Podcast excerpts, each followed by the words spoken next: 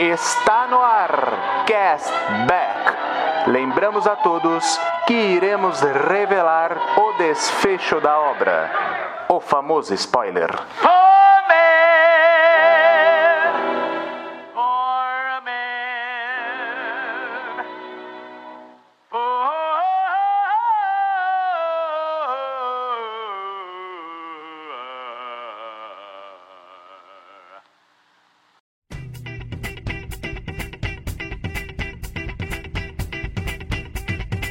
Olá, queridos cashbackers! Sejam muito bem-vindos a mais um Cashback Hype. Eu sou Eduardo Schneider e hoje, continuando o mês do Oscar, nós falaremos de Ben-Hur de 1959. E para falar de um filmaço desse, esse épico aí maravilhoso, óbvio que eu vou estar com o timaço de elite do Cashback, né? John Souza. Olá, Castbackers. Olá, olha, Fui achando que ia assistir um filme e encontrei uma aula de roteiro, uma aula de produção, uma aula de figurino, uma aula de atuação. Tá, desculpa, vamos pro episódio. é isso aí. E com ele, o papai da Martina, que é a profissão dele atualmente. profissão papai da Martina, Rodrigo Poli. É isso aí, fala Castbackers, tamo junto, como é que vocês estão, beleza? Sim, esse filme para mim é o que faz jus ao cinema ser considerado a sétima arte. Olha, rapaz, o Rodrigão já começou com palavras fortes aí, vamos ver no que, que dá isso aí. Então, aumente o som, pegue suas rédeas, mas sem chicote e. Oi, eu sou o Marcelo Hessel e se prepara que o hype já vai começar.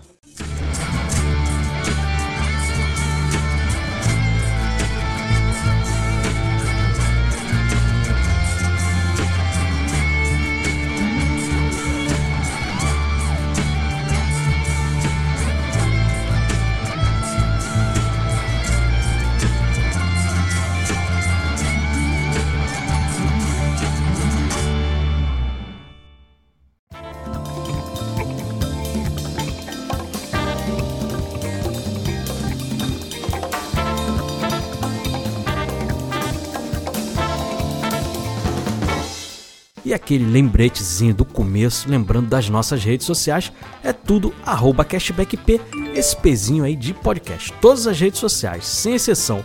E nós estamos também lá no YouTube. Só procurar lá Cashback Podcast. Já tivemos três lives lá. Falamos do Oscar, teve uma live comemorativa de um milhão de ouvintes e também tivemos uma Copa Cashback lá, maravilhosa de três horas de duração lá, Copa de Diretores. Então acompanha a gente que a gente está no YouTube também. E você pode se comunicar com a gente pelas redes sociais que eu já falei, mas você também pode mandar mensagem lá pela caixinha de mensagens do Spotify. Mas se você não ouve pelo Spotify, você também pode mandar um e-mail para a gente lá no mensagenscashback@gmail.com. E lá no finalzinho do episódio a gente vai dar uma nota e um selo para esse filmaço. Não sabe como é que funciona? Não tem problema, só olhar a descrição do episódio lá que tá explicadinho, esmiuçado, tá? E como a gente é inimigo do fim, também tem lá a jukebox do cashback que a gente vai escolher uma música para encerrar o episódio. É uma música bem bacana que pode ter a ver ou não com o episódio, tá bom? E esse podcast só está no ar, meus amigos, graças aos nossos apoiadores do Cashback lá, a galera do Cashback Gold. E como é que você vira um Cashbacker Gold? A partir de 5 reais mensais você pode assinar lá no catarse.me barra cashback e aí você vai estar tá ajudando o cashback e também tem as vantagens, né? Você vai poder participar lá do nosso grupo do Telegram, conversar com a galera lá, inclusive com a gente também, escolher as capinhas do episódio que o John faz com todo carinho. É, o pessoal faz uma votação lá todo mês para escolher um dos episódios do mês também, você vai poder participar. Então tem bastante coisa legal e vai vir mais coisa por aí. Você não perca aí por esperar. Mas aí é aquilo, né? Você, como é que faz o Catarse? Ou é pelo cartão de crédito ou pelo boleto. Mas aí você fala, Edu, pô, mesmo que seja 5 reais ou 10 reais, todo mês às vezes complica. Às vezes eu tenho dinheirinho, às vezes eu não tenho. Posso ajudar assim esporádico? Quando eu tiver, eu ajudo? Pode também. Você pode fazer lá pelo nosso pixel, pcashback.gmail.com e aí você pode ajudar com qualquer valor na época que você quiser. Beleza? Então já falei pra caramba, tô mais cansado que as éguas lá do Shake Hildering. Então vamos, vou aqui beber uma aguinha, recuperar o fôlego sem mais delongas, bora para o episódio.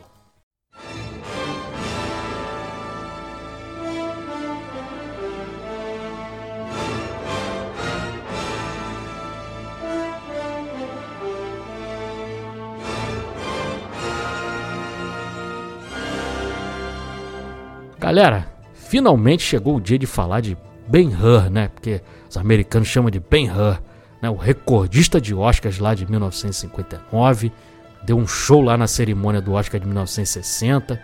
Como fui eu que escolhi, todo mundo já sabe, é o meu filme favorito ali junto com ET. Eu tenho uma experiência diferente da de vocês.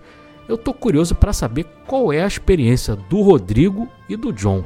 Rodrigão, você que é o mais velho aí depois de mim, como é que é a sua experiência com esse filme? Você lembra quando assistiu a primeira vez?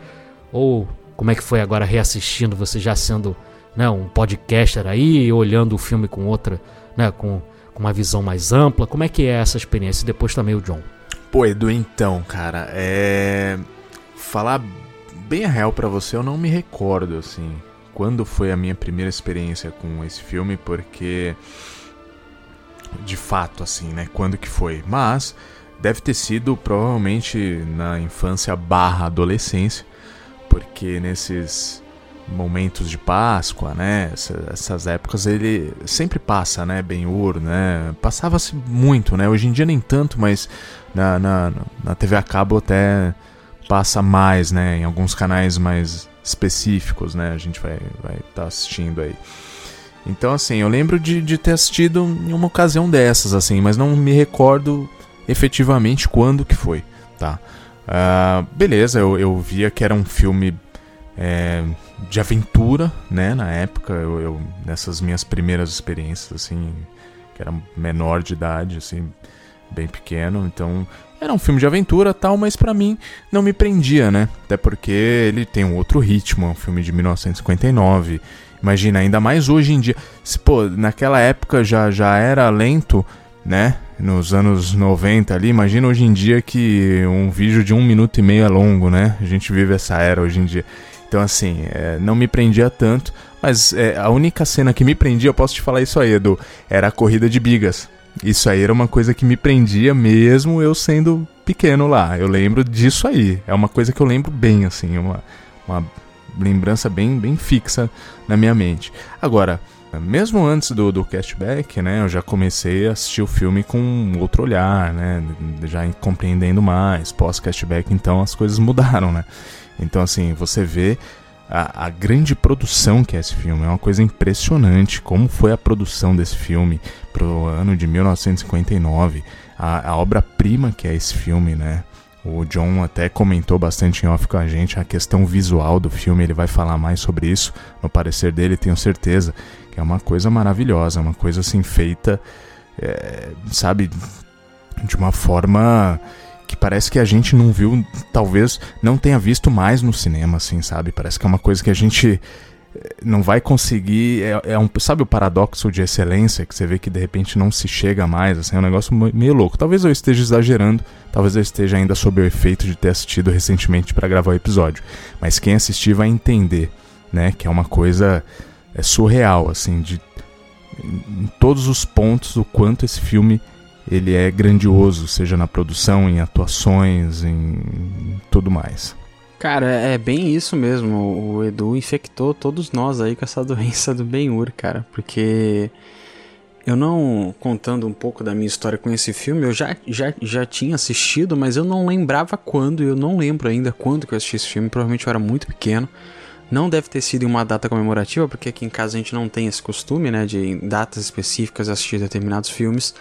Mas eu vou falar para vocês, cara, reassistir esse filme aí, eu não sei se foi uma benção ou uma maldição. Tá, uma benção porque esse filme é um impacto assim absurdo. Eu tô com imagens dele na cabeça até hoje. Eu assisti na data de ontem, né? Estamos gravando numa quinta, eu assisti numa quarta tarde, feriado aí do carnaval. E uma maldição porque agora tudo que eu assisti é muito provável, cara, que eu compare com Ben-Hur, porque a gente tá falando de um filme de 1959, cara. Final dos anos 50 e ainda assim esse filme é um arraso de produção visual. Ele é lindo. O Rodrigo comentou assim: "Nossa, é agora ele foi através desse filme que o cinema pode ter sido chamado de sétima arte". É porque esse filme, ele consegue Sabe, ele consegue compor cenas que parecem obras de arte mesmo, não é sacanagem. A cena inicial, não vou estar tá adiantando pauta não, mas cara, a cena inicial do nascimento de Cristo ali, eu tô impactado até agora, porque ela é muito bonita, cara. muito, muito, muito bonita. E é realmente você olhar para o cinema de hoje, tá? E para o cinema que a gente já teve também e ver que, beleza, foram para um outro lado, né? Ninguém quis ainda ser tão épico nesse sentido. E se quis, não conseguiu, cara. Saca? Não conseguiu, porque realmente é, é algo assim excepcional. Acho que excepcional é a palavra. Saca quando a gente olha, pelo menos eu olho para Senhor dos Anéis e falo assim: nossa, os astros se alinharam para conseguir sair uma trilogia dessa, porque hoje em dia não sairia nunca, porque tudo é movido a dinheiro. Cara, Ben-Hur é outro exemplo muito maior ainda, cara, porque é uma parada que você fala assim: eu não vejo isso acontecendo mais nunca na história do cinema, porque é algo gigante, é algo lindo e é algo que a gente vai comentar. Teve algumas complicações, o Edu sabe de cor a história desse filme, todos os detalhes, então eu tô sinceramente muito animado para gravar sobre esse filme. Você foi muito Boa. bem, John. É, só complementando, é, cada quadro, cada é, enquadramento desse filme, de fato, parece um quadro pintado, né? É verdade. É cara. lindo, cara. É, é muito bonito. Inclusive, às vezes, isso literalmente é, porque tem algumas ali que são, são telas, né?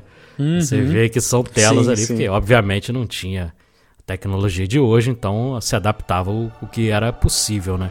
Mas a minha experiência, eu. Inclusive, eu assisti o Ben-Hur antes de assistir o ET. Eu assisti lá com 5 anos de idade, lá no Corujão. E eu, sabe, o que nem vocês estão falando aí, já tendo assistido já mais velho, eu assisti com 5 anos e falei assim: é o filme, meu filme favorito. Passou a ser meu filme favorito, que eu falei, cara, eu nunca vi nada nem parecido. E até hoje, vou ser sincero, assim, em matéria de beleza, eu não consigo ver nada nem parecido, cara. E é um filme de 1959. Eu vi no, no meu Blu-ray aqui, tá? Coisa mais linda do mundo, mas vamos aí discorrer a parte técnica desse filme, né? Como eu falei, um filme de 1959, é a terceira versão do Ben-Hur. Né? Tem uma versão de 1907 do cinema mudo que tem no YouTube completo, que se eu não me engano é um curta-metragem em torno de 14 minutos. Tem a versão de 1925, que é um pouquinho maior, mas ainda assim nem se compara a essa de 59. Tem essa de 59, que né, é o grande show, e tem a de, de 2016 que a gente nem vai, vai falar muito porque nem vale a pena, né? Mas é, é um. Tem uma série, viu, Edu? É, tem uma série viu. também. Tem uma tem... série ainda, que sim, é sim. mais atual. Uhum. E é, é um filme, o, o, filme baseado num livro, um livro lá do século XIX ainda, do general Lew Wallace, né, Um Conto de Cristo. E a, a curiosidade é que o, o, o Lew Wallace ele era agnóstico. Então ele não tinha religião, mas ele fez um livro assim, na época é bem quase que católico ali, né? É, como a gente vai, vai falar também da parte técnica aí, de quanto, por que, que ele é tão bonito, ele é filmado em widescreen, então isso também facilita, porque, né, por ser em widescreen, não tem aquela coisa de os, os, os atores ficarem achatados na tela ali, que nem a gente vê nos filmes antigos, né? Foi filmado em Technicolor, é, em câmeras da própria MGM lá, em câmera de 65mm da Panavision.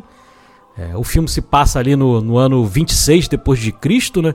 Ele começa ali, Jesus Cristo ali antes de nascer, tal como o John falou. Aí tem aquela cena de José e Maria fugindo, né, do Herodes, tal, porque ele ia matar os primogênitos de, né, de, de todos os judeus ali, tiveram que fugir ele acabou nascendo ali na manjedoura. E aí tem a, a, chegada dos três reis magos ali, que é essa cena que o John tá falando, né? Os três reis magos ali, o Paul, George e John, não. Esses aí são outros reis magos, né? É o, o Belchior, o Gaspar e o Baltazar, né? Que chegam ali. O Baltazar que inclusive vai ser recorrente na história, né? Então tem a, né, essa, essa coisa aí dele chegar. Realmente essa cena é muito bonita né? E aí já começa de, daquela forma impactante e tem é, ele é dividido em atos, né? Tem o intermission, depois tem lá o overture, tem o entreato, né? E, e aí ele é bem divididinho assim, inclusive tem aqueles intervalos para pessoa ir lá. O momento Leslie Nielsen no no Benhu já tinha ali, né, Rodrigo? Tem o momento Leslie Nielsen é, no, no intermission para pessoa poder ir no banheiro ali, né? É um filme produzido Exatamente. pelo pelo Sam Zimbalist, que infelizmente ele morreu durante as filmagens. Ele teve um ataque cardíaco lá, que estava trabalhando pra caramba e, e acabou falecendo. É, o diretor é o, né, o aclamadíssimo, já era aclamado na época do Ben-Hur, mas ficou mais ainda o William Wyler, que É, hoje o, o Scorsese, até nessa última indicação aí, o Scorsese ficou conhecido como o diretor vivo que mais vezes foi indicado ao Oscar. Mas o diretor que mais foi indicado ao Oscar, juntando vivos e mortos, é o William Wyler. Ele foi indicado 13 vezes. Ele já tinha ganho lá em 42 no Rosa da Esperança, tinha ganho em 46 nos Melhores Anos de Nossas Vidas e veio ganhar agora em Ben-Hur. Então o cara era demais ali. Roteiro, um dos roteiristas assinados, que justamente é baseado num livro, o próprio general Lee Wallace, e o outro roteirista é o Carl Turnberg. E tinha um, um outro roteirista chamado Gore Vidal, que é um cara bem famoso em Hollywood nessa época aí.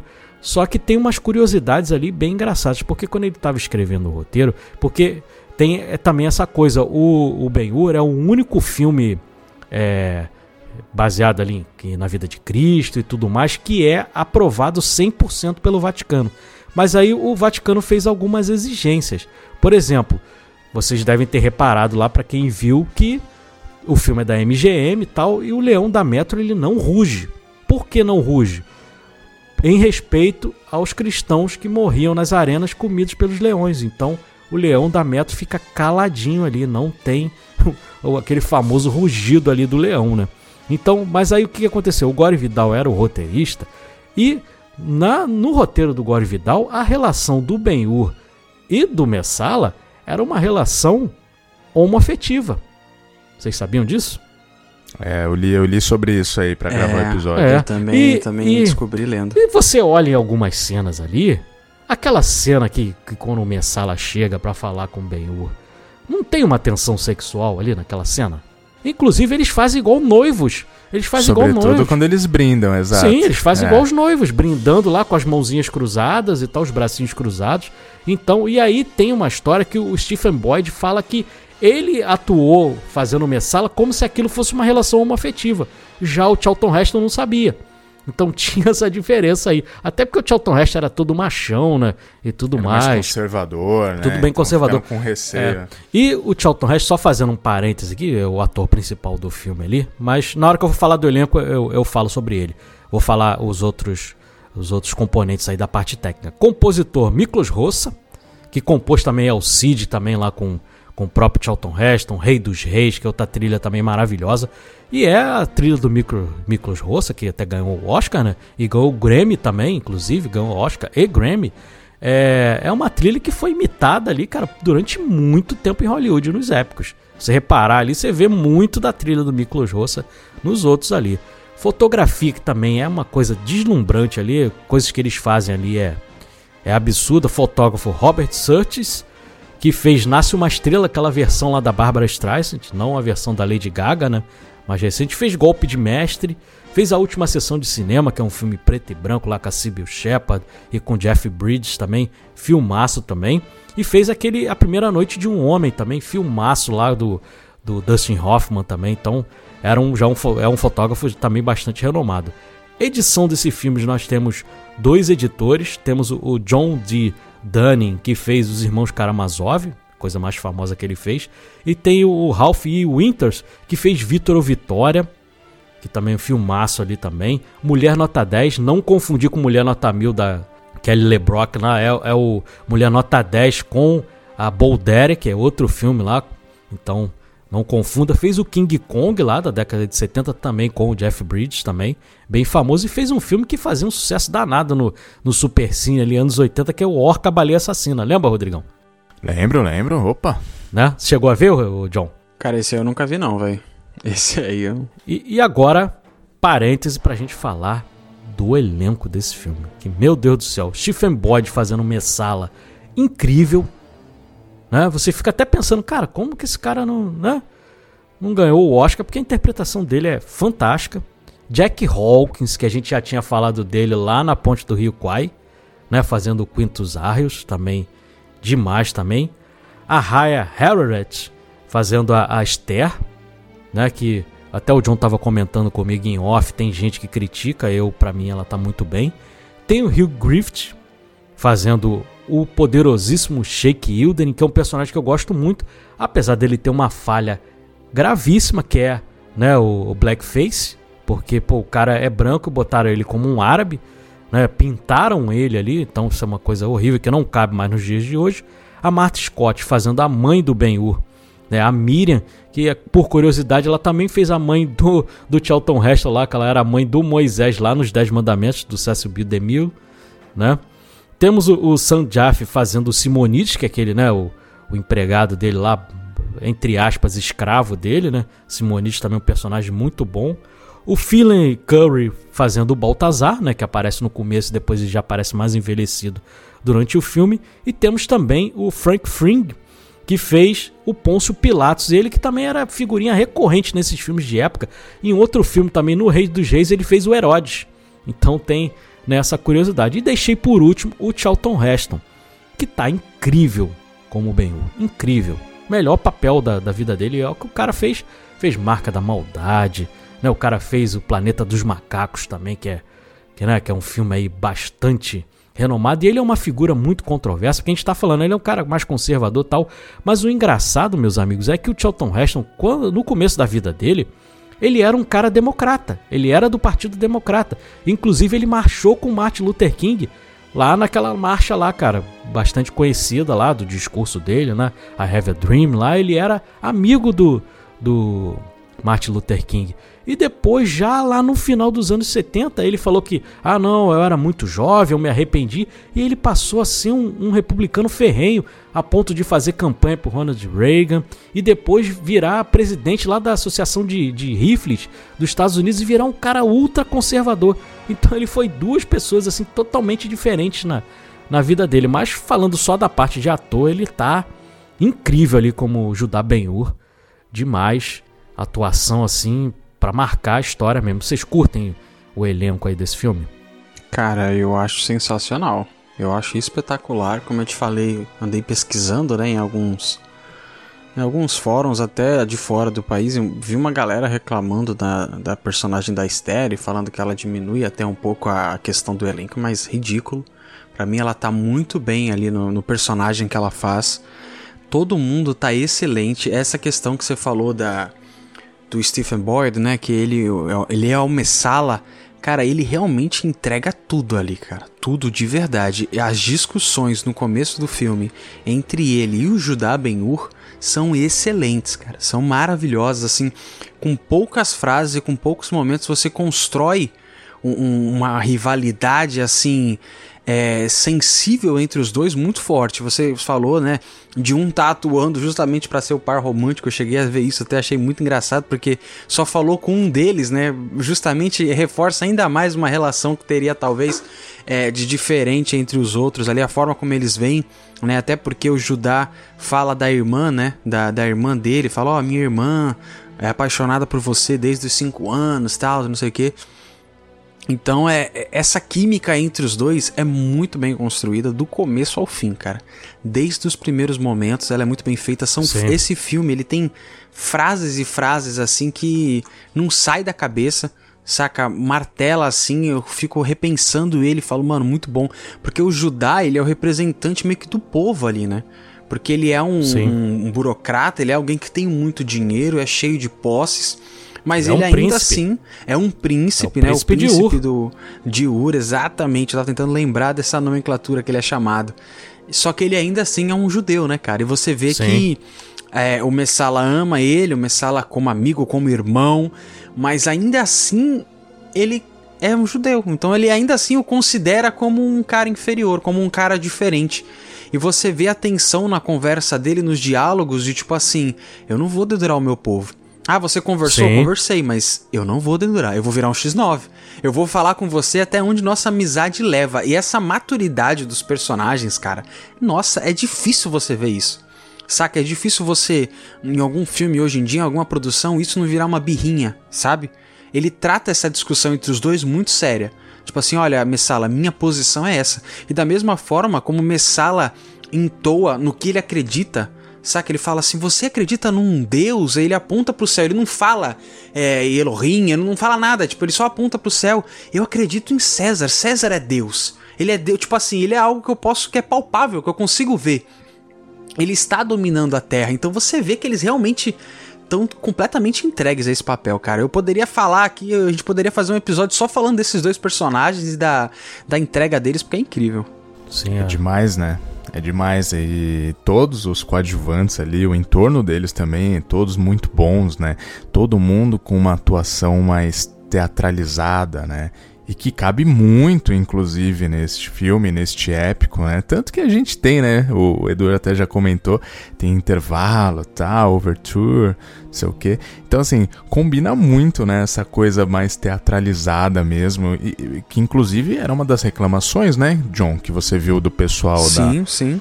da atriz. Mas, pô, eu acho que cabe tanto aqui essa, essa interpretação, porque todos estão ali nessa mesma sintonia, o que deixa mais bonito, o que deixa mais épico, o que deixa mais artesanal, mais artístico este filme. Sim, ele foi filmado em Roma, todo em Roma, lá no estúdio Cinecittà, em Roma. Depois tem outras coisas bem interessantes também para a gente falar desse, desse estúdio lá durante a nossa gravação aqui, né? É, como o John falou, a gente começa ali aquela história de Cristo e tem essa coisa interessante porque o Judá e o Jesus têm praticamente a mesma idade, né? Então pega ali no, no ano 26 e Jesus morreu no ano 33, né? Então são sete anos da vida dos dois ali em paralelo ali. E aí você tem essa chegada do Messala, que agora ele é o tribuno do imperador, né? Ele chega ali em Jerusalém e tudo mais, e aí ele vai falar com com o Ben-Hur e tal. E aí você vê, cara, no, na conversa desse, você vê que a coisa já tá meio azeda. Sabe o que, que me lembrou? Lembrou o nosso país ali, aquele amigo que você tinha de infância e tal, e o amigo virou bolsominion. O Messala é o típico bolsominion. Né? Porque ele tá com umas ideias tortas e tal, e aí, cara, a amizade fica insustentável. E é o que acontece ali, cara, porque ele quer que o cara entregue o povo dele. Ele fala, cara, não, eu, eu não quero violência, eu não sou um cara da violência, mas eu não vou entregar meu povo, cara. Não tem como, entendeu? E, e a coisa que o Rodrigo tava falando de, de figurante e tudo mais, esse filme teve 10 mil figurantes, cara. Hoje em dia isso é impossível, né? É muita coisa. Hoje em dia né? não tem como. Né? Você fazer um filme com 10 mil figurantes, até por questão de custo e tudo mais. Mas você vê isso em tela. Você vê isso em tela, cara, os enquadramentos desse filme são todos perfeitos. Uhum. A mise-en-scène ali estão sempre no meio ali, certinho da cena, a iluminação, cara, você você fazer a iluminação ali parecer uma iluminação real, sendo que muitas das cenas foram gravadas em estúdio. Cara, isso é surreal o que conseguiram fazer, né? Uma coisa absurda. Então, Sim. a parte técnica desse filme também é algo assim sublime, cara. E aí tem aquela, aquela cena, né? Tá chegando lá o, o governador e tudo mais, e aí a Tirza tá olhando lá de cima da, né, da casa e tal, e tem umas telhas soltas, e acaba a telha soltando, cara, um acidente que poderia acontecer com qualquer um, derrubando lá o governador, o governador cai do cavalo, desmaia, e aí o. Né, vão, vão os soldados lá, pega todo mundo, ele fala que foi um acidente e tal, ele ainda quer tentar livrar a mãe e a irmã, e acaba ele sendo preso. O Messala chega ele vai pedir perdão, pedir pro Messala, né, livrar, porque, pô, o Messala conhece todo mundo ali, é praticamente da família, e fala, cara, pô, não aconteceu nada, foi um acidente, você me conhece, aí o, o Messala fala, não, vou usar você como exemplo, né, se eu condenei um amigo meu, quase irmão, eu vou conseguir abafar qualquer rebelião aqui, aí o cara manda, né, já não satisfeito de mandar o Ben-Hur para as galés, ele ainda manda a mãe e a irmã a irmã que, como o John falou, apaixonada por ele, manda né, pra prisão, lá pras masmorras. E aí tem aquela caminhada do, do Ben-Hur pra, né, antes dele chegar nas galés e tem aquela hora que ele cai e aí ele encontra com Jesus, né? Linda, linda. É bacana você ter mencionado, Edu, porque esse filme, ele, apesar dele ser um épico e essa questão do romance proibido, né, ser bem assim teatral, a coisa dele cair e tudo mais, é, existe a, a forma, a, muitos momentos de quebra de, de, expectativa e de humor também.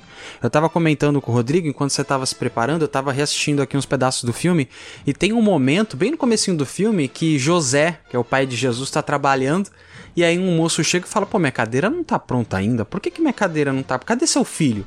Aí ele fala, meu filho tá nas colinas. Ele fala, mas por que, que ele tá lá? O que, que ele tá fazendo? Ele fala assim, ah, ele disse para mim que foi fazer a obra de seu pai. Ele fala, então por que, que seu filho não tá aqui te ajudando? Né? Tem essa tipo, pô, não é obra do seu pai? Seu pai é você, José. E aí ele quebra essa expectativa e depois mostra. E cara, eu não lembrava de forma nenhuma como era retratado Jesus aqui. Eu lembrava muito mais do Rodrigo Santoro naquele filme de 2016 que a gente não vai falar sobre. Mas aqui não. E cara, sem sacanagem nenhuma, assim, de uma pessoa que, é, que tem a fé cristã tal. Eu nunca vi alguém tratando tão bem a figura de Cristo num filme como aqui. Assim, sem dúvida nenhuma. Cara, é muito bem representado a importância e a imponência que um personagem tem também, sem mostrar rosto, que isso é, é muito simbólico. Né? E deve ter sido uma exigência da Igreja Católica na época, né? De você não mostrar o rosto para você ter ainda mais aquela coisa da figura mística que foi né? Você só usa a, aqueles ditos populares, né? Então você tem aquele cabelo escorrido, né? Um personagem de um, uma pele um pouco mais clara, as roupas ali dobradas na manga por conta de ser carpinteiro. Então você usa essas coisas básicas que todo mundo mais ou menos conhece do que achavam que eram, né? E você coloca o personagem em momentos assim chave que você fala, nossa, parece que você tá vendo um personagem que você já conhece, você fala, caraca, olha ali, ele ali. Isso deixa o filme, cara, 500 Sim. mil, um filme que já é espetacular, deixa 500 mil vezes melhor. Uhum. Sem falar um A, né? Sem Ele falar um A, cara. Todo Sim. o impacto do que é o personagem, de quando ele aparece. Você eu vi até vocês comentando lá no grupo. Acho que foi o Edu que falou, não sei, agora que eu olhei de relance. E até arrepia essa cena, né? De quando Sim. Ele tá tomando água, e aí quando ele olha para cima, vê só de costas assim quem é, e você até arrepia, é um impacto realmente. O né? soldado né? fica com uma expressão assim de estar tá sem graça de ter chamado a atenção Nossa. de Jesus. Que é impressionante, é, né? Ter pego é muito, chicote, né? Muito bem feito. É, aí, não, cara. exato, e é uma coisa que para ele é. Por mais que ele vá no ímpeto ali, ele, Sim. opa, ali ele não consegue ter essa força, é. né? E foi feito por um cantor de ópera, né? Jesus. Foi feito. Uhum. Né, é o Claude Heather, né? Que morreu em 2020. Ele nem foi creditado no filme porque ele não tem fala, ele não, não aparece fala, o rosto aparece. dele. É, praticamente. Mas foi muito bem feito, né? Muito sim, bem atuado sim. também, né? Pelo sim. ator. Pelo trejeito, pelo corpo, né? O que ele uhum. faz, né? É muito bacana também. É. E antes da, da, dele ter ido para as galés, tem aquele encontro dele lá com Simonides, né, e com a Esther, filha dele, que ela estava prometida. Aí tem uma fala muito bonita que ele, ele fala para ela: se você não, não tivesse prometida, é, eu te daria um beijo. Aí ela, ela fala: se eu não estivesse prometida, eu não precisaria ir embora, né? Aí ele vai, é, mesmo assim, dar um beijo. Aí ele fica com o anel dela. E não sei se vocês repararam durante o filme é, mas em todo momento de agonia do personagem dele, ele fica alisando o esse anel. Não sei se vocês Caramba, repararam. Não não ele reparei. fica sempre, inclusive, lá quando ele tá lá no, no, deserto, dessa cena de Jesus e tal. E aí vai para aquela cena das galés. Aí tem uma outra curiosidade, porque eles queriam filmar no mar. Eles chegaram a construir as galés. Só que elas estavam afundando. Não estavam conseguindo Caraca. ficar. E aí o que aconteceu? Ah, então vamos fazer dentro do estúdio tal, aí dentro daqueles tanques. Né? E você até repara assim no horizonte, você repara que né, tem uma quase que uma parede ali, é quase um. um não. Né, você, você vê ali que tem alguma coisa que não é natural ali, né? Então. Mas a iluminação é tão bem feita que, que você passa por cima. Mas aí o que, que aconteceu? Eles é, fizeram dentro do tanque, só que é, o tanque, a água não ficava com a cor da água do mar. Ela ficava com a água meio barrenta, assim. E aí o que, que eles fizeram? Tacaram o corante azul para a água ficar daquele jeito. Só que teve um dia que um cara caiu, botaram o corante demais. Um dos figurantes caiu, quando saiu parecia um Smurf.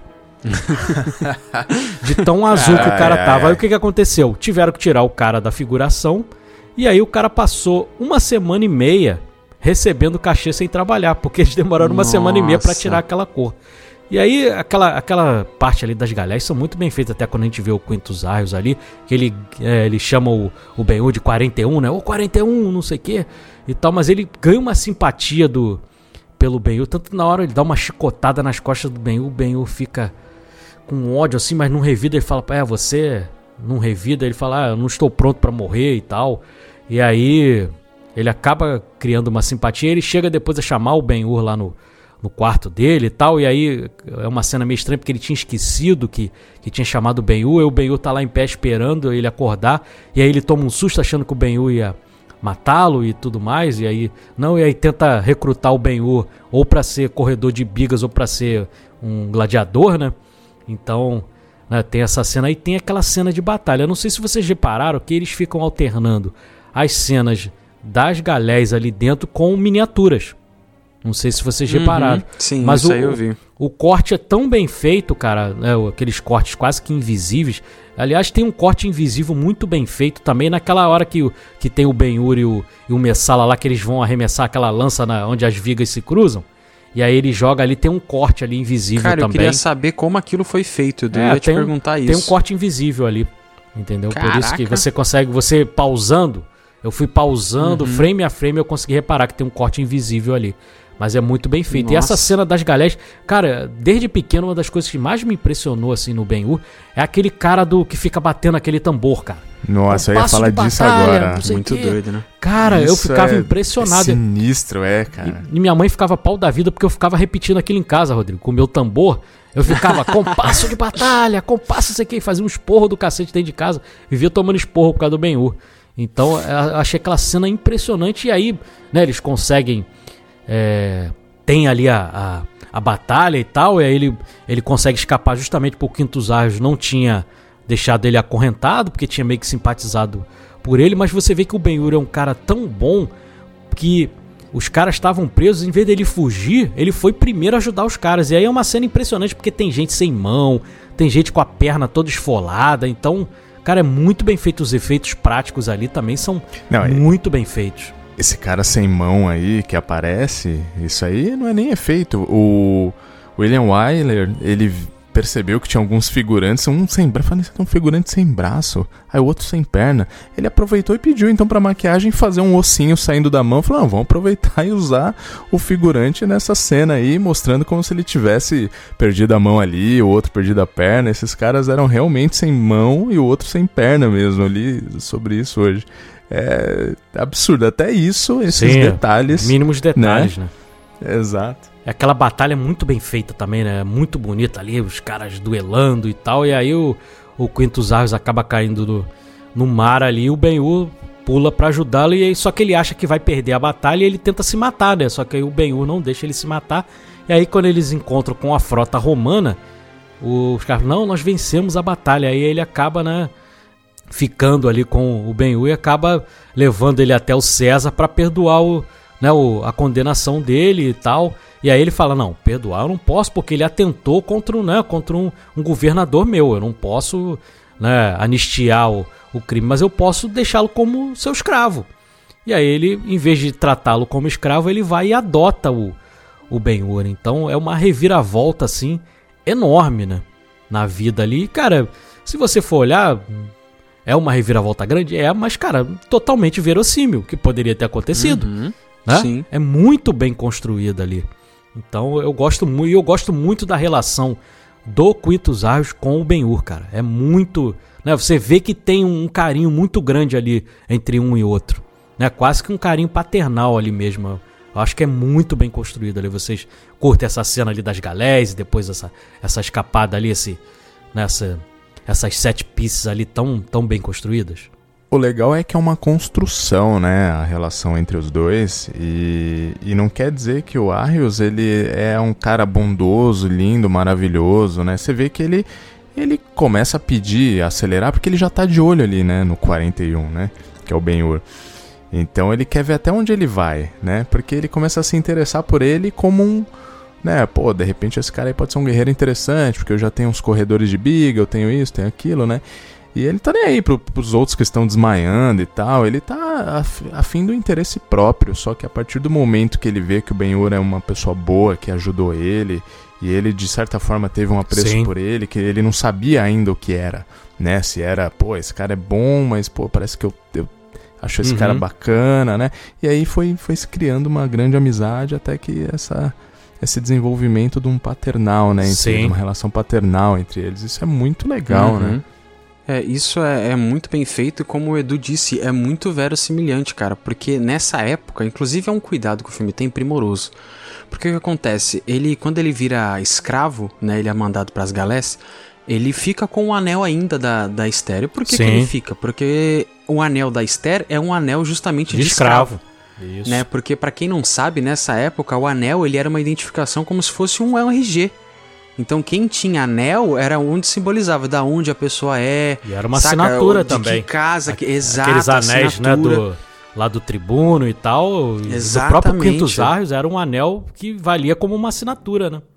Exato, exato. Então, quando ele mostra isso, ele fala: Ó, estou te dando este anel, que é o símbolo da minha família. E o filme se preocupa em colocar ainda que o Quintus ele tinha um filho, Sim, o- ele sim. perdeu o filho muito cedo. Então, você vê que alguém que possuía essa carência, talvez até o motivo dele querer se matar lá na água fosse isso também. Poxa, não tenho pra quem voltar, perdi essa guerra, né? Perdi essa batalha. Tenho nada, né? Nem orgulho mais. né? Exato. Nem honra. Então você vê que o filme ele não coloca nada à toa. Esse simbolismo do, do filho é muito forte e é quase uma história de José do Egito, Uhum. né? Para quem conhece aí tal essa coisa de ah, o escravo virou governador, tal, ele carregando um símbolo agora volta como um um romano e essa cena é muito da hora quando ele Verdade. volta, olha, tem o, o filho de o, o pequeno, como é que ele é? O moço de Arius, né? Veio te ver, aí manda aquela espada. Ele fala assim: Nossa, ganhei uma espada linda. O Messala fala, né? De alguém que eu nem conheço. Aí ele vem da, da, da, da sombra, né? Uma sombra É. que corta só o rosto dele. Isso é Ele fala: maravilhoso, Tem certeza disso? E a Aí ele iluminação? aparece e fala: Nossa, A cara. iluminação, né? Inclusive essa cena do, do Quintus Arrius com o Ben-Hur, que eles estão no mar, que, como eu falei, foi gravado num tanque, a iluminação é tão bem feita que você acha que tá céu aberto naquela cena. Uhum, de tão bem sim, feita a todo iluminação. momento, todo a momento. iluminação é. é. muito bem feita. E você falou a coisa das frases, João, que tem frases assim muito emblemáticas no filme. Quando ele- eles encontram com a frota romana, ele manda uma também que é bem emblemática, que ele fala pro, pro, pro Ben-Hur, né? Na ânsia de salvá-lo, seu Deus salvou também a frota romana. Exato. é, é muito exato. legal também. Tem uma frase, Edu, que inclusive é antes dele, dele ir pra Messala, ele encontra Esther, né? Ele, inclusive é uma cena muito bonita dele reencontrando o. Eu esqueci o nome do pai de Simonides. Esther, cara. Simonides. O Simonides, ele fala: Meu Deus, vamos festejar e nos alegrar entre as poeiras e as, as, as teias de aranha. Cara, Sim. é muito lindo esse retorno. E ele jura, né? Ele fala com Esther, ele fala assim: Eu estou aqui pra me vingar, eu quero achar a minha mãe, a minha irmã, e eu estou aqui pra me vingar de Messala. E Esther, nesse jeito romântico que a atriz tem, ela fala uma frase muito significativa no filme. Ela fala assim: Uma pedra que certa vez caiu deste telhado ainda está caindo em você. Tipo assim, o efeito daquilo ainda está repercutindo depois de três anos da sua vida. Você ainda carrega esse problema. Cara, é- cara, que filme, saca? Que construção de roteiro, velho. É muito bonito. Sim, e totalmente envenenado ainda pelo Messala, né? Que no leito de morte dele fala, ó, a corrida ainda não acabou. Eu posso morrer aqui, mas a corrida ainda não acabou. É muito bom, né? A ligação de tudo, né? Sim. E a gente descobre, né, que a. E aí o Messala vai querer saber, né, ele pergunta lá pro soldado dele, fala, cara, mas elas já morreram e tal, aí vai lá na, nas masmorras e descobre que elas estão com lepra, aí manda pro Vale dos Leprosos. É interessante, né, porque o filme da semana passada tinha um leproso e o filme dessa semana tem duas pessoas com lepra também, né, com hanseníase, então tem essa curiosidade aí. E aí a gente, né, elas acabam indo lá pro Vale dos Leprosos, aí depois ela, elas encontram com a própria Esther, aí eh, pede pra Esther não contar pro Ben-Hur e tal. Aí você vê a preocupação da mãe, né? Que a primeira coisa que quando vai lá levar comida no Vale dos Leprosos, ela, ela não tá preocupada com ela. Ela pergunta pra Esther como que o Judá está. Ele está bem? Então você vê a preocupação da mãe, cara. Que a, né, a mãe, até no momento de tanta dor, tanto sacrifício ali, depois de passar anos, cara, passou ali o quê? Mais de três anos ali presa, né? Que foi o tempo que o Ben-Hur ficou nas galés, foram três anos. Então, ao mesmo tempo que elas ficaram presas ali, cara. Então, uma, uma coisa absurda. E aí acaba, né? né, é, o, o Judá tá meio que parado assim, e aí o, o Baltazar encontra com ele, né? O Baltazar lá, um dos três reis magos, e o Baltazar confunde, né? O, acha que o Ben-Hur é o Jesus Cristo, né? Que é o, o Messias. E aí, ah, vocês devem ter mais ou menos a mesma idade e tal, e aí acaba apresentando ao famoso Sheik Yildirim, que pra mim é um dos melhores aí. personagens desse filme, que inclusive na versão dublada é dublado pelo né, o saudoso Isaac Bardavid, que tá fantástica também essa dublagem, né, mas interpretada ali pelo Hugh Griffith, que como eu falei, tem esse problema aí do blackface, mas né, se a gente né, é um retrato de uma época, infelizmente, mas você só a interpretação do ator é muito boa, porque você vê, né, tem o, ele tá treinando um cara a, a, correr com, com as quatro éguas dele, né? Tá correndo ali e tal, e aí ele o, o Ben-Hur comenta com, com o Baltazar, fala, não, não vai dar certo, porque aí ele explica ali como deveria ser a posição de cada, de cada égua ali e tudo mais, e aí acaba né? Depois até o Baltazar comentando com o Sheik Hildren fala, não, ele, ele entende aqui das coisas, até porque ele corria lá em Roma, né? Então, e aí ele fica tentando botar pilha pro, pro, pro Ben correr, ele fala, não, não, tem outras coisas para resolver, e apresenta o nome da, das quatro éguas, né? Altair, Antares, Aldebaran e Hegel, né? Que é, que é por causa do nome das estrelas né? na constelação. E aí aqueles, aquelas éguas são muito bonitas, né? E aí ele tem essa coisa de não poder dar escotada nelas. Ele trata como se fossem filhas dele mesmo. Tanto que na hora que o cara dá uma, uma escotada na, nas éguas, ele dá um esporro na primeira vez. Na segunda, ele vai lá na biga e bota o cara para fora. Né? Empurra o cara e joga o cara para fora ali. E aí, como é que, sem querer, o Sheik Yudrin acaba convencendo o Ben-Hur quando menciona o nome do Messala, não, o grande campeão deles com seus cavalos negros, tal, representando Roma, o, o tribuno Messala, aí quando ele ouve o nome do Messala, o o, o Sheik meio que percebe que tem alguma coisa ali. E aí ele chega, ele, ele é um filho da mãe, um sacana, desgraçado, ele faz aquele olharzinho dele, ele fala: "É, dentro da arena Pode haver mortes, assim, não tem regra para isso. Mais ou menos não ele fala assim. Leis, como, né? É. né? Ou seja, aí, aí dá aquela olhadinha Fica assim de dica, rabo de olho, né? assim. É, dá aquela olhadinha assim de rabo de olho, assim, que é fantástica, cara. É um personagem que eu gosto demais, que eu tenho um carinho enorme.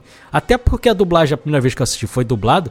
E eu gosto muito da voz do Isaac, né? Que todo mundo conhece aí do Wolverine. E que combina né, Do esqueleto, né? do, do He-Man. Demais. É um cara, né? Capitão Haddock, né? É, é um combina cara... muito demais ali. Cara, eu gosto muito desse personagem. Vocês curtem o Shake Hilden?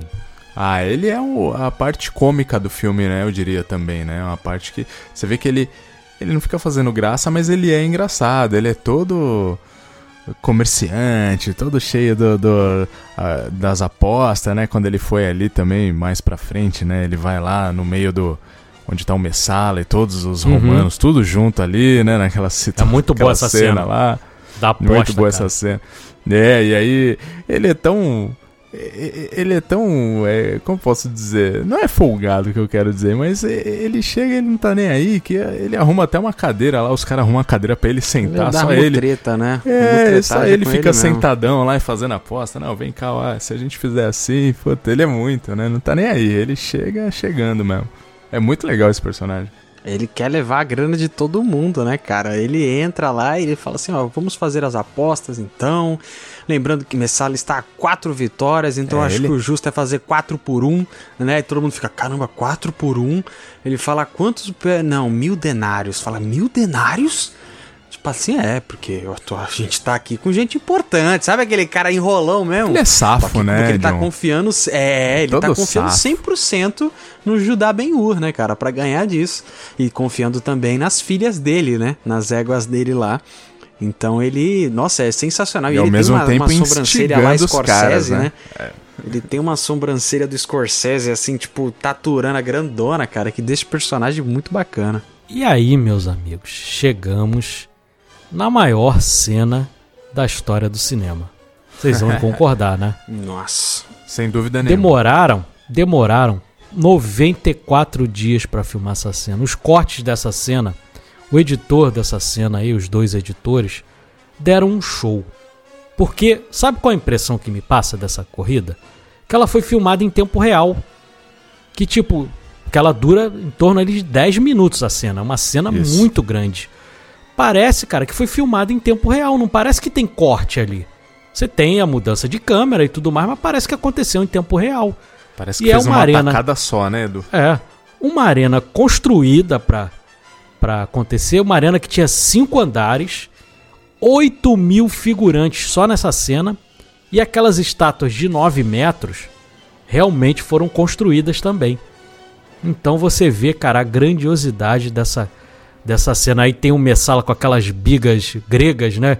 Que tem aquele negócio de metal ali pra, pra ferrar com todo mundo. E aí tem aquela analogia do vilão e do mocinho, o mocinho com, os, com as éguas brancas, o vilão com, com os cavalos negros. Uhum. Uma analogia meio, né, que não tem nada a ver para hoje em dia, mas, mas que é utilizada ali no filme. E cara, aquela cena, se você for olhar, a maioria das cenas que são filmadas são com Charlton Heston e Stephen Boyd. Pouquíssimos momentos tem dublê. Eu cheguei a dar pausa em alguns momentos, você até consegue identificar o dublê ali em pouquíssimos momentos. Mas na grande parte eu fiquei fazendo essa brincadeira de pausar e tudo mais para ir vendo. A maioria das cenas foi feita com os dois atores. É surreal, minha gente.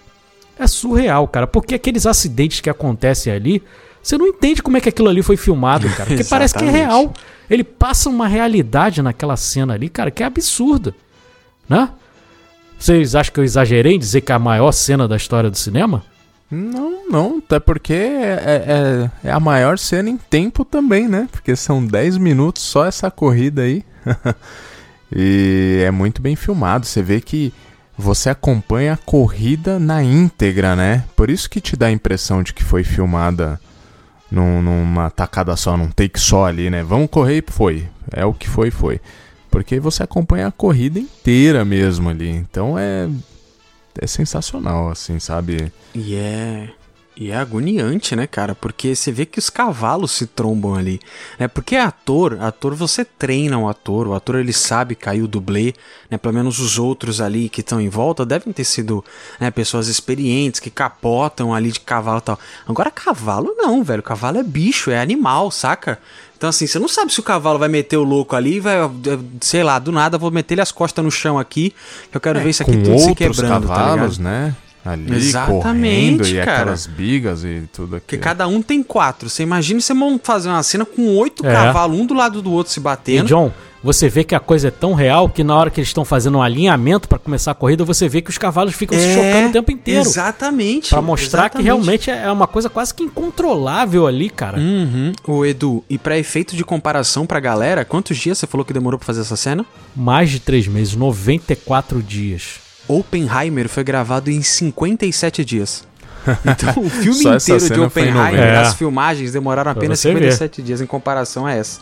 Então, realmente, cara, ver, é cara. uma cena grandiosa, muito bem filmada. Ele tem uns posicionamentos de câmera, assim, que só seria possível realmente fazendo grande parte daquela estrutura. Então, e você vê tudo aquilo, né? Como você falou lá no começo, os enquadramentos as- ah, são perfeitos. Ele não Sim. tem. Porque quando você faz ambiente muito grandioso, na hora de filmar, o que, que você faz, Edu? Você filma em plano fechado pra não ter que ficar mostrando tudo o tempo todo. Fa- né? É Faz uma as coisas em plano aberto. É, aqui ele faz em plano, tipo, a galera lá no fundo, sabe? Não sei quantas mil pessoas lá no fundo e ele aqui parado em frente ao. Você imagina, John, você imagina a altura daquelas gruas Cristo, filmar. Você tá doido. Devia ser uma coisa assim de né, mais de 10 metros ali. perigosa pra caraca, né, cara? Né? É, cara, é absurdo o jeito que é filmado. E, e mais uma vez tem uma, uma frase, né, John? Tem aquelas frases que são emblemáticas do filme, que ele fala, né? Que ele pede perdão por estar buscando a vingança. Né? Ainda tem essa. Exatamente, Deus me perdoe porque eu estou aqui pra buscar vingança. É. Tipo assim, eu não, tem sei se jeito, você vai me essa é perdoar, minha mas eu jornada. tô aqui pra isso. E, e é. O Messala morre de uma forma estúpida, né? Cavalo passando por cima dele, cara. O cara fica todo destroçado. E ele é tão desgraçado que ele ficou esperando lá o Benhu. E aí, cara, a cena é muito bonita. Mais uma vez a fotografia, porque quando é- o, o Messala fica dizendo o tempo inteiro: Não, não vai cortar minha perna porque ele vai aparecer aqui. Ele vai aparecer. Aí entra o Judá. E aí o Judá tá todo no escuro né? Porque é como se ele estivesse saindo das trevas para a luz. E aí ele vai, cara, vai se encaminhando e aí o rosto dele vai se iluminando. Na hora que ele vai chegando, porque ele ele che ele já ele perdoou naquela caminhada ali, ele meio que perdoou o Messala. Tanto que ele fala: "Não estou vendo nenhum inimigo aí deitado". Ele fala, só que aí o Messala vai e dobra a aposta. O Messala é tão filho da mãe que ele dobra a aposta. O Judá perdoou mesmo com todas as atrocidades. E aí ele fala: Você pensa que suas irmãs, que a sua irmã e sua mãe estão tão mortas? Não, elas estão no Vale dos Leprosos. E aí fala que a, a corrida ainda continua, né? Aí você vê aí ele, aí Bizarro, ele, né, cara? ele louco. aperta o Messala assim, cara. aquela gana de matá-la e solta assim. Aí o, o Messala acaba morrendo ali. Aí o que, que acontece? O rosto dele volta a ficar escuro. Então você vê que a composição da cena ali é é um show, cara, de aplaudir de pé. É lindo. É, É e ele sai dali todo envenenado novamente pelas trevas, né? Quem Sim. ama fazer esse, esse simbolismo de luz e sombra também é o George Lucas, cara. Uhum. Em Star Wars, sabe? Essa coisa de colocar o Luke sempre na sombra e tal. E aqui ele usa isso. Ah, E é maravilhoso. E aí. É, e aí, cara, eles roubam no roteiro, né? Porque Sim. você tem um personagem na escuridão, um personagem ali envolto em trevas que tá precisando de redenção. E quem que eles usam pra isso? Só o maior símbolo de É. redenção da história da Terra. Então, tipo assim, caraca, velho, não tem como esse filme fechar mal, Sim, velho. o. E o, o Baltazar ainda tenta convencê-lo, cara, vingança, isso não leva a nada, tal. Você vê aí Nossa, que aquilo. cara, e aí, cena. e aí ele fala, eu ainda tenho sede. Nossa, eu anotei isso, Edu. Caraca, é muito Ele bem fala, feito. Ele "Eu bebe água e ele não sede." sacia, cara. Eu ainda Você tenho fala, sede, cara. Nossa. É lindo, cara. Isso é lindo, velho. É muito bem construído. E é nuance, porque ele não fica falando isso o tempo todo. Sim. É um detalhe, ele bebe água e fala, eu ainda Uhum. tenho sede. E sai andando. E aí fala, a gente vê o sermão da montanha, mas sem ouvir nada também. Sem ouvir É? nada. Tem o sermão da montanha e tal. Aí a própria Esther que. A Esther que, que fala pra ele o que, que foi que dito. salva o dia ali, né, cara? É, e aí fala. E aí, meio que e Jesus e Judá, nesse momento, cara, eu consegui fazer uma, uma alusão ali, meio que quase um Xavier e Magneto.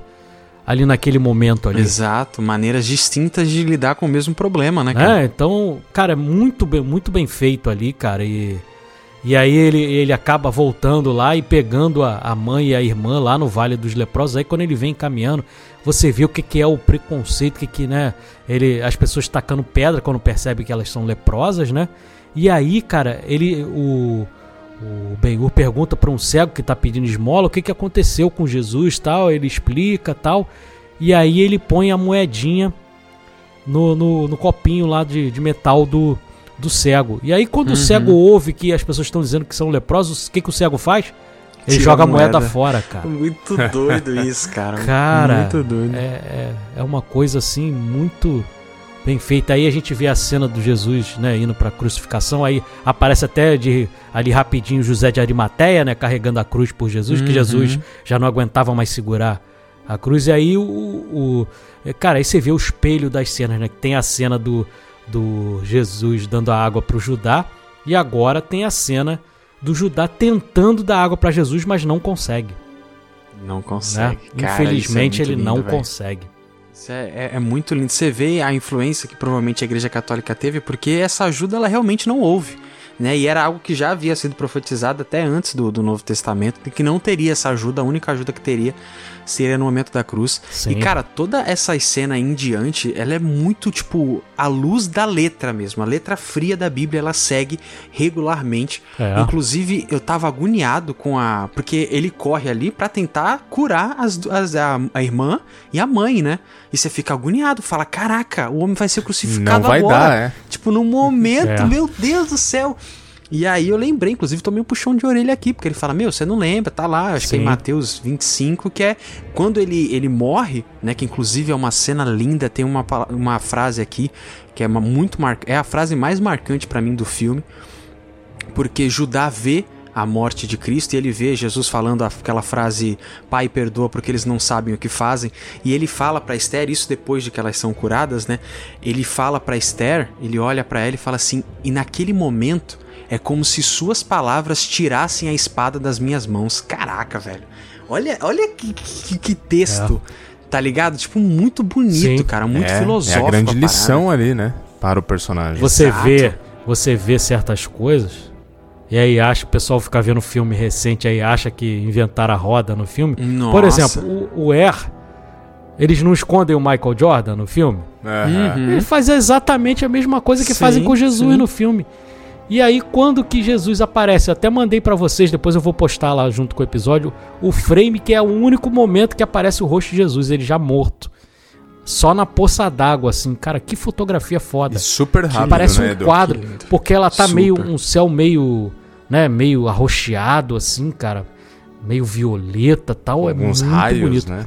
Mas aí, John, vai chegar aquele momento do porquê que eu não vou dar 10 pro Benhu. Olha só, olha o plot Ih, twist aí. rapaz, Ó, tô aguardando esse momento aí já há dias. Por quê?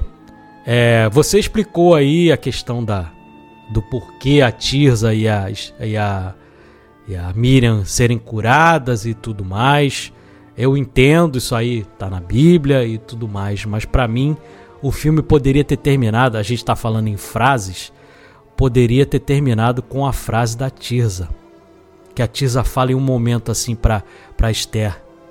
Por que eu não estou mais com medo? Isso é a grande lição. A lição que Jesus deixou pra gente é que, mesmo a- com a morte do nosso corpo, a vida não continua. Entendeu? Não precisava elas terem sido curadas. Elas foram curadas na alma.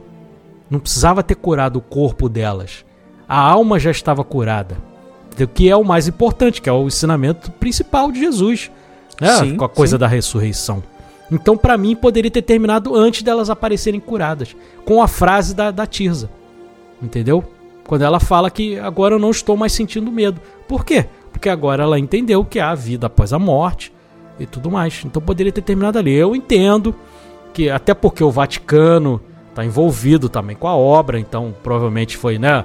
Eu não sei, eu não li o livro, então não posso dizer se essa, essa passagem tem no livro também, mas pra mim ficou uma coisa um pouquinho desconexa, apesar de eu entender. Entendeu? Eu, para mim, teria se encerrado ali com a frase da É, Tirza. eu entendo o que você quer dizer. Ficou um final feliz ah, por demais, assim, né? Tipo, deixa ficando É, tudo e- bem para todo e- mundo. e aquilo, E Rodrigo? Só. E é aquilo, pra quem não é cristão, quem não é cristão não acredita naque, na- naqueles milagres. Uhum. O cara que acredita na ciência, até aquele momento, a fé dele é entendida, tudo mais. Mas até aquele momento é tudo muito verossímil, não é? A partir daquele momento ali, aí já entra a coisa da fé de cada um. Quem tem a fé na, na- no cristianismo vai entender tudo bem, como o John, de família cristã e tudo mais. Pra quem não é cristão, vai soar um pouco fantasioso. Vocês concordam? Edu, mas isso que você tá falando, cara, faz total, total sentido. Porque, e- inclusive com a lição do cristianismo, como você disse, inclusive Paulo, o apóstolo Paulo, né, que veio muito depois, ele diz na Bíblia que tinha um espinho na carne, então ele tinha um problema, ninguém sabe se isso era uma doença, se era uma lepra, o que que era, mas ele tinha uma doença em que Jesus não o curava. Justamente para falar dessa lição que você tá falando, que não se trata daqui, se trata de um pós-vida, se trata não de é algo o além. corpo Então, físico, é, é a- é o espírito, cara. Jesus Exato, alimenta então o esse espírito. final, esse final que você tá falando, pra mim, o filme ainda é nota 10, ainda é maravilhoso, mas esse final que você tá falando também faria completamente sentido e eu super Sim. entendo a, a nota, porque abraçaria- seria um final inclusive grandioso abraçaria todo o público. O cara, que, o Uhum. cara que é cristão, quem não é cristão. Porque eu, eu acredito, eu sou. Eu, eu fui criado na igreja católica, então muito dos dogmas ali eu passei grande parte da minha vida cristã. Continuo acreditando em Jesus e tudo mais, mas eu entendo quem vai olhar aquele final ali vai torcer um pouco o nariz, entendeu? Então, por isso, por não, por ser uma coisa mais fantasiosa, apesar de, né, é muito entre aspas fantasiosa, tal, porque quem tem fé acredita piamente que, que aconteceria aquilo ali, entendeu? Mas poderia ser de uma outra forma que abraçaria todos os públicos, como você falou aí, John. É Inclusive Miriam também fala isso. Ele fala, nossa, ele tava em tão Sim. sofrimento e tinha um olhar de paz. Então, naquele momento, as duas sentiram isso que você tá falando e realmente Uhum. curar, talvez. É a cena linda. Tá, a cena Sim. dele sendo A crucificado, o sangue é descendo demais. com a chuva, é algo assim, é uma fotografia. Ele começa com uma fotografia espetacular e termina com uma fotografia E extraordinária. o design de Mas som, né? realmente esse final seria muito legal. O design de som Sim, da, da som tempestade, lindo. cara, é perfeita, lindo, perfeita, perfeita. A mixagem de som ali, né? Porque na verdade tá imitando o som ali de de uma tempestade, então, cara, é demais. Então, por isso eu não já dei aí o, o spoiler aí, por isso eu não ele não vai ser DeLorean, né? Mas, pô, o filme é é, é o filme da, da minha vida junto com ET, não tenho o que dizer, cara, é uma obra-prima. Podemos ir para as notas, meus amigos? Ou vocês querem fazer mais alguma Podemos, consideração? Vamos lá, vamos lá. Ser o último. Quem vai começar? O John. Já lá, jogou então. a batata pro Então- John, vamos lá. então é o John. Cara, eu acho que a gente já falou bem pra caraca do filme, né? Inclusive a gente já explicou, eu já também aqui já falei minha nota. Apesar de eu entender, inclusive isso que o Edu falou, deixaria o filme muito rico.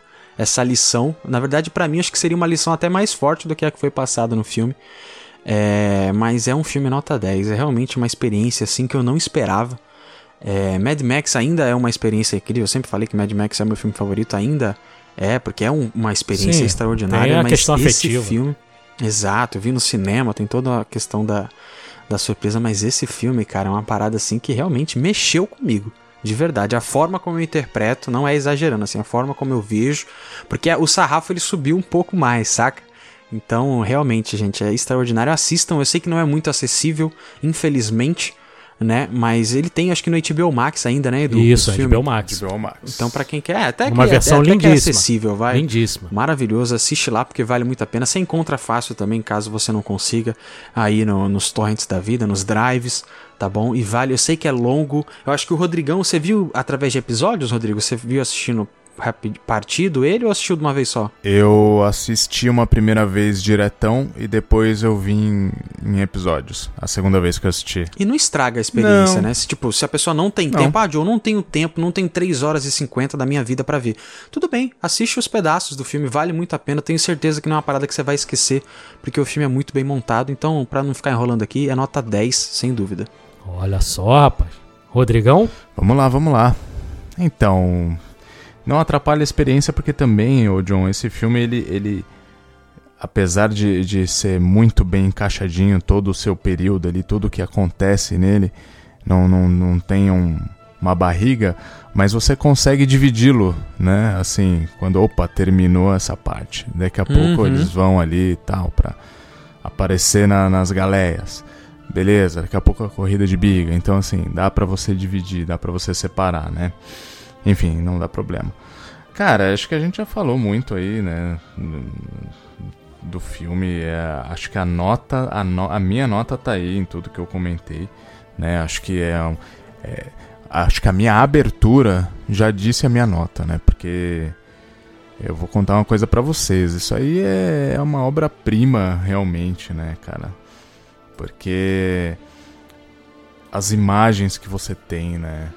Aquela, aquela coisa linda, é, épica, teatral. Cada quadro ali é uma tela, uma pintura de tela praticamente.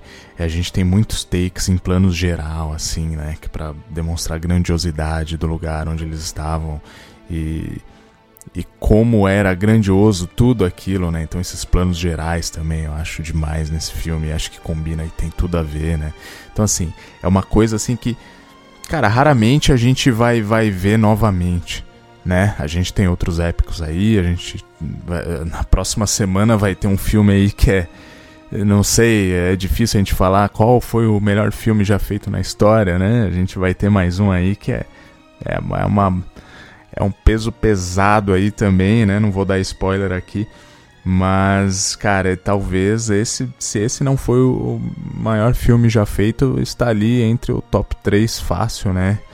E o, o Hichioto Kanudo que falou que o cinema é a sétima arte, ele deve ter da onde ele estava, né? Porque quando ele faleceu, né, o, quando o filme foi, foi rodado, ele já tinha falecido, mas foi na terra dele, né? Ele que era um crítico italiano. Pra ele, ele deve ter ficado muito feliz da onde ele estava, né? Com essa obra-prima. Então, pra mim, é, não, não tem como tirar uma nota.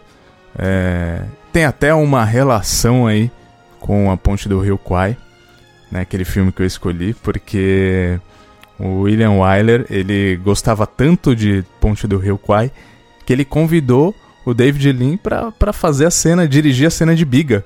Não sei se vocês sabiam dessa. E foi muito legal ter visto essa curiosidade. é. Só que o David Lean falou: não, não.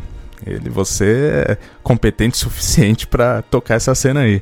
Mas é uma curiosidade interessante aí com outro episódio de um filmaço que temos aí também, né? Então pra mim é uma nota 10, 10 de 10 aí, tranquilamente. Boa. Agora chegou minha vez. Filme que custou 15 milhões e 200 mil dólares.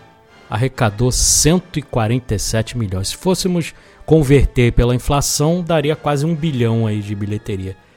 12 indicações ao Oscar, levou filme, diretor, ator, ator coadjuvante, direção de arte, fotografia em cor, figurino e efeitos especiais, edição, trilha sonora e som. Perdeu o roteiro adaptado para Almas em Leilão, que ninguém lembra, ninguém se importa. Né? Poderia ter sido o recordista único, mas não foi. Né? Acabou eh, depois ali o Titanic, depois o Senhor dos Anéis, o Retorno do Rei acabaram empatando, mas como eu sempre brinco, quem ganhou o prêmio de atuação dos três? Só o Ben-Hur, então no desempate ainda é Ben-Hur, né? Mas né, são três grandes filmes aí, mas eu dos três eu ainda acho o Ben-Hur ali superior. Mas como eu já mencionei ali no finalzinho que eu não ia dar um 10, né? Então não vai ser um filme DeLorean. Aí você vê, né? O filme da minha vida, meus amigos deram 10 e eu não vou dar. Mas eu tenho uma justificativa. Por quê? Judá não é Jesus.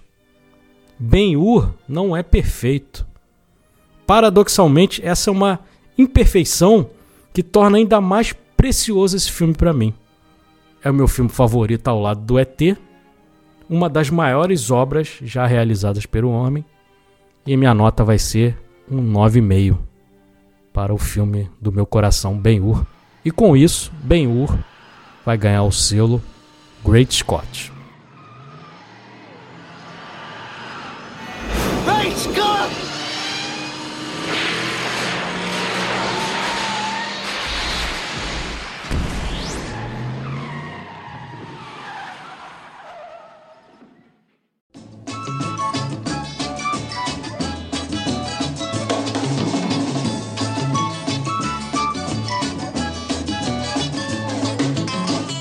Maravilha. É isso. Antes da gente ir ali pra Jukebox, a gente vai ver as mensagens. Aqui foi período de carnaval, pouca gente ouviu o cashback, vocês fugiram, ficaram só curtindo carnaval aí, né? Não queriam saber de mais nada. Aí tivemos Foram o nosso bloquinho. episódio da Ponte do Rio Quai. E com isso, cara, só dois comentários só que nós Que tivemos. absurdo. Eu normalmente leio do e-mail. Vocês querem dividir aí eh, as mensagens? Cada um lê uma? Pode ser, vamos que Então, vamos. bora. Eu começo, hein? A primeira mensagem é da Thaisa Pimentel, ela falou aqui, ela falou assim: "Só fui ouvir hoje". Isso foi na data de hoje, é na data que a gente tá gravando aqui. Estava Tá viajando no carnaval. Eu nunca tinha ouvido o filme e fiquei triste em saber que não tem em streaming. Fiquei doida para assistir por culpa de vocês. Olha aí, desculpa, Thaisa. Mas é um filmão, viu? Procura porque é bem Mas- legal. Mas você acha, hein? Acha Acha, fácil. acha. Ah, se acha. Agora eu vou ler a, me- a mensagem da Letícia Carvalho Mendonça. Ela mandou assim: Confesso que nunca vi o filme, mas ouvi assim mesmo. E agora vocês me deixaram doida pra ver.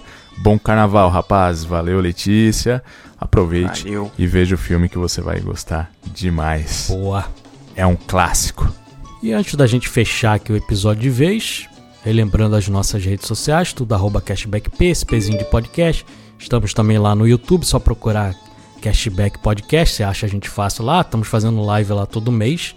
Ajude a gente também a continuar vivo através do catarse.me barra cashback, baratinho, menos que uma Coca-Cola comprada no supermercado ali, baratinho, tranquilo.